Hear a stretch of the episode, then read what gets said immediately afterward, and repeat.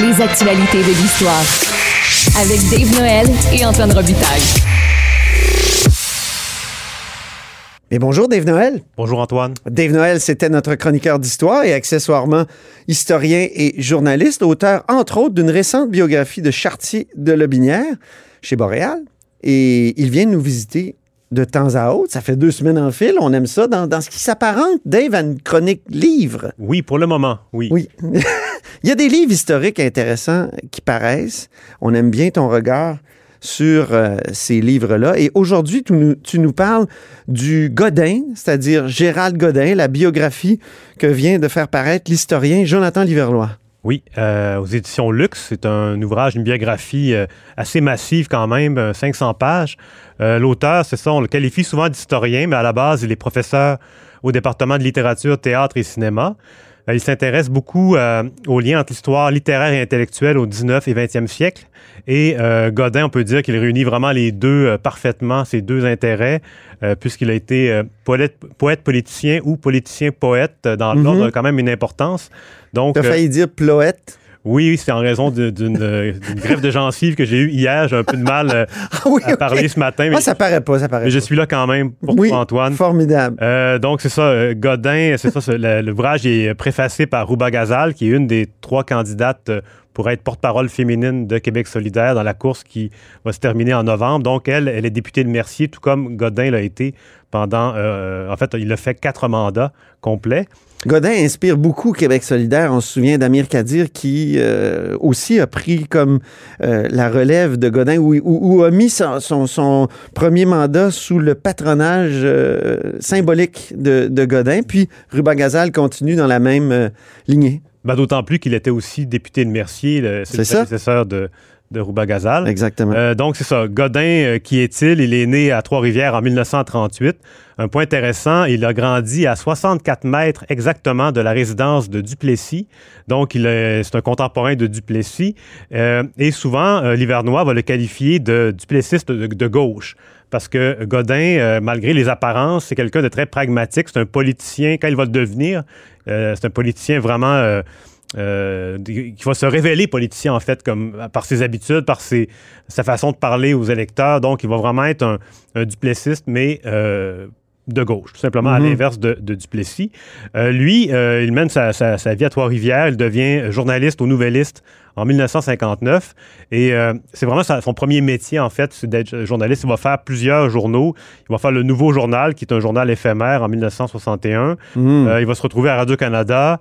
Il va ensuite de là passer à l'Office national du film en 1969, puis à Québec Presse. Donc, Québec Presse, qui est un, un journal qui est aussi disparu. Donc, Godin a eu tendance à à se retrouver dans des médias qui ont, euh, ont fait naufrage. Il y a aussi Le Jour, d'ailleurs, euh, qui était le journal indépendantiste euh, de l'époque. Ça fait penser à celui qui a été le directeur du nouveau journal dont tu as parlé, Jean-Louis Gagnon, mhm. qui a toujours... Moi, je me souviens, je l'avais interviewé, il est décédé maintenant, évidemment, M. Gagnon, mais il m'avait dit j'ai fermé plusieurs journaux, dont le Canada, le Nouveau Journal. C'est une mauvaise habitude chez moi. Oui, oui, puis, euh, mais en même temps, ça nous rappelle, ça nous replonge dans notre époque parce qu'en ce moment, on est très pessimiste sur l'avenir des médias, mais dans ce temps-là, il y avait vraiment plusieurs journaux qui disparaissaient. Oui. Euh, il va aussi diriger les éditions Parti pris. Donc, on, a la revue Parti pris, mais Parti pris va aussi publier des livres, dont le fameux Nègre blanc d'Amérique de Pierre Vallière, qui, qui va être édité euh, par, par Godin. Et d'ailleurs, Godin, il va être emprisonné pendant la crise d'octobre. C'est un peu un moment mythique de son parcours, euh, euh mhm. sa vie. Euh, il est emprisonné donc euh, pendant la crise d'octobre. Dans le cadre des mesures de guerre, on arrêtait tous ceux qui avaient le moindre lien réel ou supposé avec la, gauche indépendantiste plus radicale. Presque 500 personnes en tout hein, ont été arrêtées sans mandat à ce moment-là. Il faut, ça, faut toujours le rappeler. Mais l'hiver-noir rappelle, ça c'est intéressant, que Godin n'était pas si loin que ça non plus des mouvements radicaux. Euh, notamment avec le FLQ. Donc, euh, il y avait, des, amitiés qui, menaient vers le mouvement. Donc, ça, c'était intéressant. Je vais laisser les, lecteurs le découvrir dans l'ouvrage. Mm-hmm. Euh, donc, euh, l'épisode va beaucoup marquer Godin, il va y revenir souvent. Par contre, il ne va pas nécessairement être amer envers Robert Bourassa, qui était le premier ministre du Québec à l'époque. Euh, plus à l'égard de Pierre-Éliott Trudeau. Oui, ça, ça, oui. D'autant plus que Trudeau, ça avait été un modèle pour lui quand il était à parti pris à l'origine. Donc, il, aurait, il a vécu plusieurs croisements, croisés de chemin dans sa vie, Godin. Ça, ça, c'en est c'en est un. Euh, mais donc, Bourassa, il va rester quand même assez euh, respectueux envers lui. Euh, et ce qui nous mène à son élection de novembre 76. le, le, poète va battre le premier ministre dans son comté de Mercier. Il va battre Bourassa. C'est, oui. C'est vraiment incroyable, ça.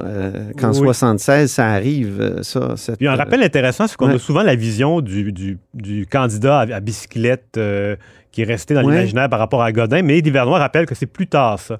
Mais même Parizeau va faire cette erreur-là dans un documentaire sur Godin. Ils vont en parler comme s'il avait toujours été comme ça, mais alors qu'en en, 76, on n'est pas tout à fait là encore. Euh, Qu'est-ce que tu veux dire, euh, candidat à bicyclette? Parce qu'il y a eu un documentaire où on voyait justement euh, Godin qui, avait d'ailleurs le cancer à ce moment-là, qui, enfourchait sa, bicyclette et qui allait se, promener dans les rues de Montréal pour faire campagne. Ah oui. Et on a associé ça à toutes ses campagnes précédentes, alors que c'est vraiment plus vers la fin qu'il va faire ça. Mais tout de même, en 76, il va perdre sa bedaine en montant les escaliers sans cesse du plateau Mont-Royal. Donc, il va vraiment se. Euh, il y a du déplacement actif. Oui, déplacement actif quand même, oui, oui. Puis c'est vraiment rapidement, il va s'imposer comme un député, euh, de, député de comté qui est proche de ses citoyens.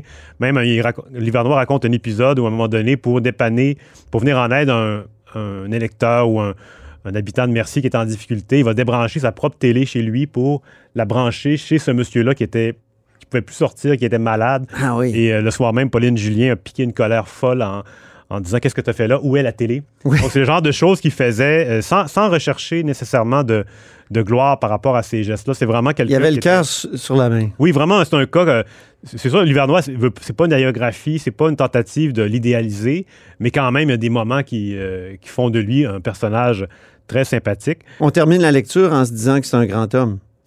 Est-ce que tu dirais ça? Oui, mais en même temps, un homme euh, quand même euh, de terrain. C'est pas un, il n'est pas dans les décisions. d'ailleurs, en 76, il n'est pas nommé ministre immédiatement. Non, c'est ça. Il faut attendre 1980, après le premier référendum, pour que l'évêque le nomme enfin euh, ministre de l'Immigration. On sait que René Lévesque euh, se méfiait beaucoup de ses anciens collègues journalistes. Donc, euh, il y a d'autres députés ex-journalistes qui vont patienter longtemps avant d'être. Ça tranche avec François Legault qui n'arrête pas d'aller chercher des journalistes. Exactement, Je referme la parenthèse. Eh, oui, oui, oui. Mais donc, ça, il va finir par apprendre à le connaître et lui faire confiance et il ne sera pas déçu parce que Godin va rester fidèle à l'évêque jusqu'au beau risque. Il va d'ailleurs adhérer au beau risque. Et ça, c'est intéressant parce que Godin, souvent, on l'imagine euh, quelqu'un d'idéaliste qui, fait aucun compromis radical. Mais non, non, il va suivre, alors qu'il est très indépendantiste, mais euh, il va adhérer au Boris, il va vraiment être fidèle au chef. C'est vraiment un politicien euh, mm-hmm. qui se révèle comme ça. Et aussi, l'ouvrage revient évidemment sur la, fameuse entrevue de Michel David, que Michel David, qui était au soleil à l'époque, il rencontre Godin et Godin vide son sac par rapport à Pierre-Marc Johnson, qui est le successeur de René Lévesque. Ça, c'est en 88. 87. 87. et là, ça oblige Parizeau à devancer son retour. Parizeau qui espérait peut-être attendre à 89 aux élections pour prendre la, couronne.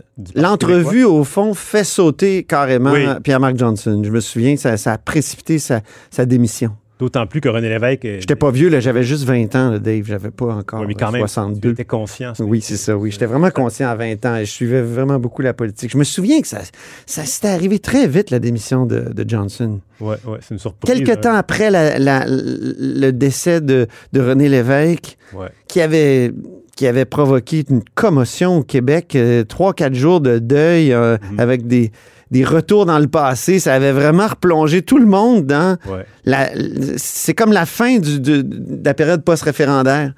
87-88. C'est un changement de cycle. vraiment. Euh, et, donc, je disais tantôt que Godin était très fidèle à l'évêque. Il a été beaucoup moins envers euh, Johnson. Donc, il a qu'il a un peu trahi en quelque sorte.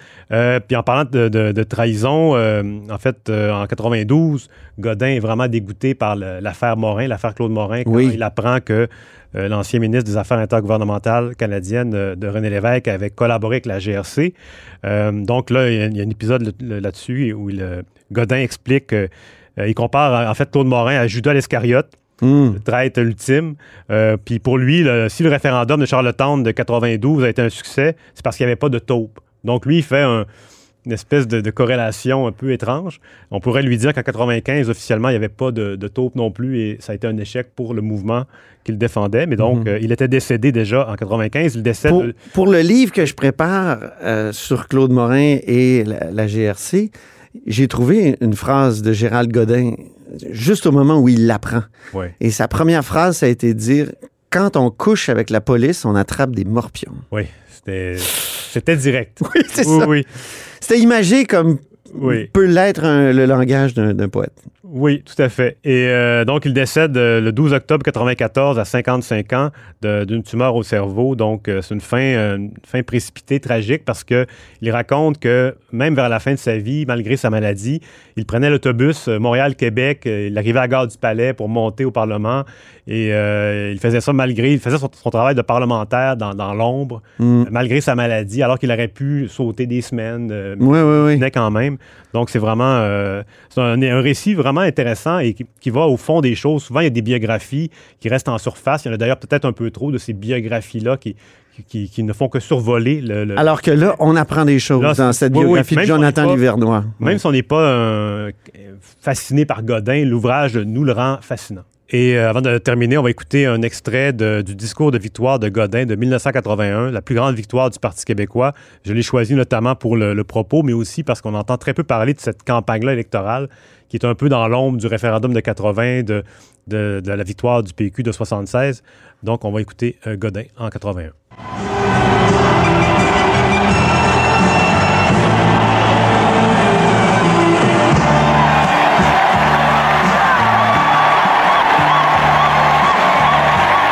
En 76, on a décapité le Parti libéral dans Mercier. Il s'en est jamais remis. En 81, on a ouvert le Parti québécois aux néo-québécois. À compter de ce soir, je le dis à tous les membres du Parti québécois, c'est possible. C'est possible. La communauté grecque a voté PQ cette année pour la première fois de son existence. C'est vraiment un extrait intéressant, Dave, que tu as choisi. Qui, ça vient d'où déjà? Oui, ça vient du film Québec un peu, beaucoup, passionnément, un film de 1989 euh, de l'ONF. Oui, c'est un beau film d'ailleurs, euh, sur notamment la relation entre euh, Godin et euh, son épouse Pauline Julien. Surtout le, surtout le dernier segment où on voit la maladie progresser, c'est vraiment très personnel, donc oui, effectivement. Et l'extrait que tu as choisi est intéressant aussi parce que ça porte sur la conception du Québec de, de Gérald Godin. hein. Il voulait vraiment aller chercher les néo-québécois. Ce discours-là, on le trouve aujourd'hui, surtout à Québec solidaire. Et, et moins au Parti québécois. Ça, il faut le souligner. J'en ai même parlé avec le chef du Parti québécois euh, récemment. Donc, je vous invite à écouter euh, cette interview de la semaine passée. Ben, merci beaucoup, Dave. Merci Antoine. Tu reviens la semaine prochaine, peut-être? Peut-être. Coudon, tu redeviens notre chroniqueur Ça devient une d'histoire. habitude, oui. Oui, c'est ça. Je rappelle que Dave Noël est journaliste et historien. Alors, euh, merci encore. Cube Radio.